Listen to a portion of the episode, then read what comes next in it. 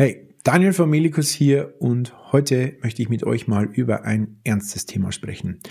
Dieses Thema hat mich als junger Blasmusikkomponist auch sehr viel beschäftigt.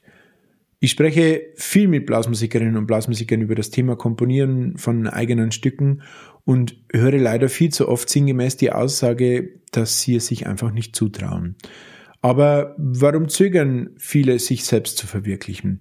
Da möchte ich heute mal etwas tiefer eintauchen. Einer der häufigsten Gründe, die ich oft höre, ist, dass viele glauben, sie bräuchten Expertenwissen in Musiktheorie.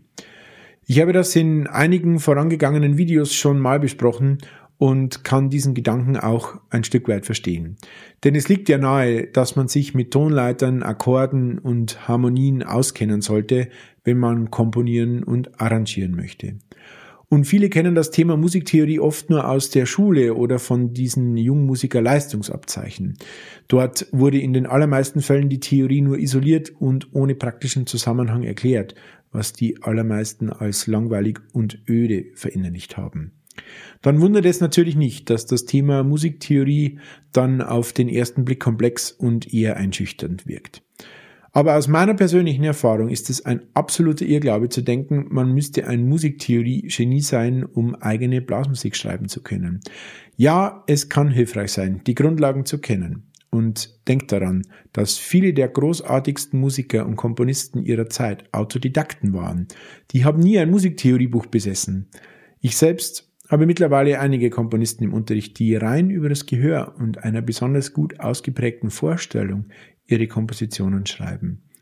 Erst durch den Unterricht sehen sie, was sie da eigentlich intuitiv gemacht haben. Also lasst euch von der Musiktheorie bitte nicht abschrecken. Nun kommen wir zu einem weiteren großen Punkt, der viele von uns davon abhält, eigene Stücke zu schreiben. Die Angst, etwas falsch zu machen.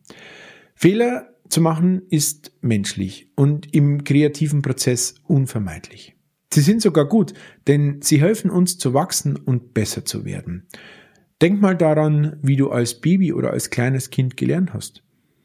Leider wird uns die Lust am Experimentieren und am Fehlermachen durch unsere Gesellschaft genommen. In der Schule haben Fehler genauso wenig Platz wie später im Job. Dieser erzwungene Perfektionismus hemmt uns derart, dass wir meistens schon aufgeben, bevor wir so richtig angefangen haben. Also Warum soll es als Anfänger tragisch sein, wenn die Melodiephrase nur fünf anstatt acht Takte hat?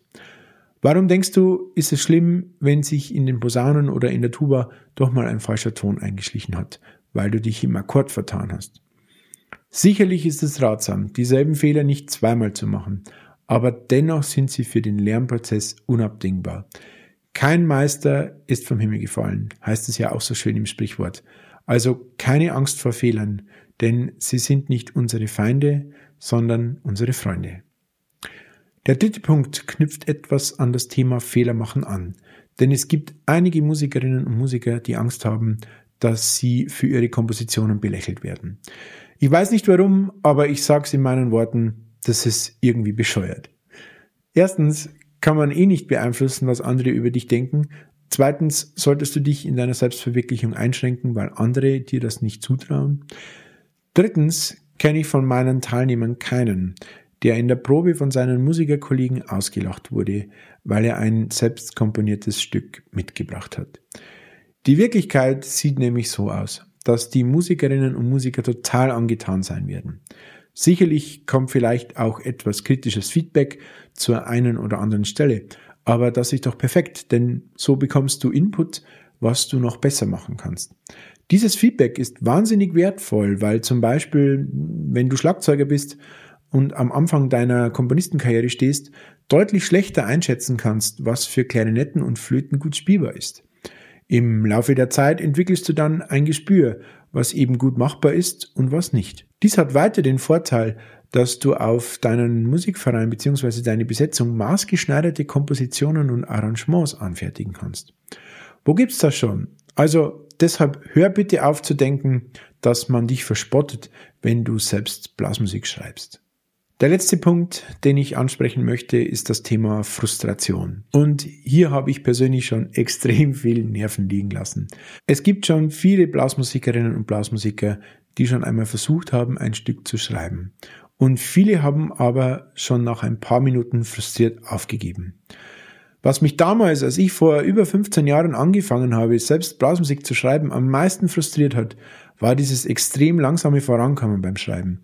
Ich wusste natürlich so als 15-, 16-Jähriger nicht, was ich da mache und musste ewig rumprobieren.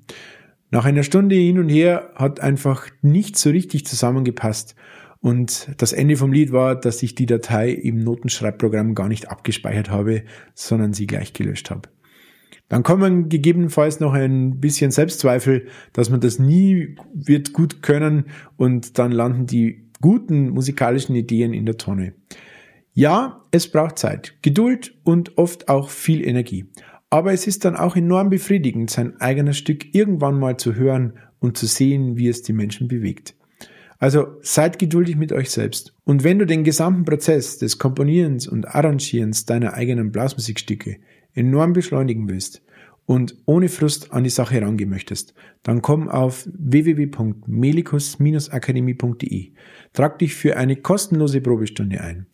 Ich zeige dir, wie du Fehler vermeidest und mit wenig Aufwand und einem durchdachten System schnell deine Ideen auf Papier bringst und sie nicht mehr in der Versenkung landen. Ich freue mich, dich kennenzulernen.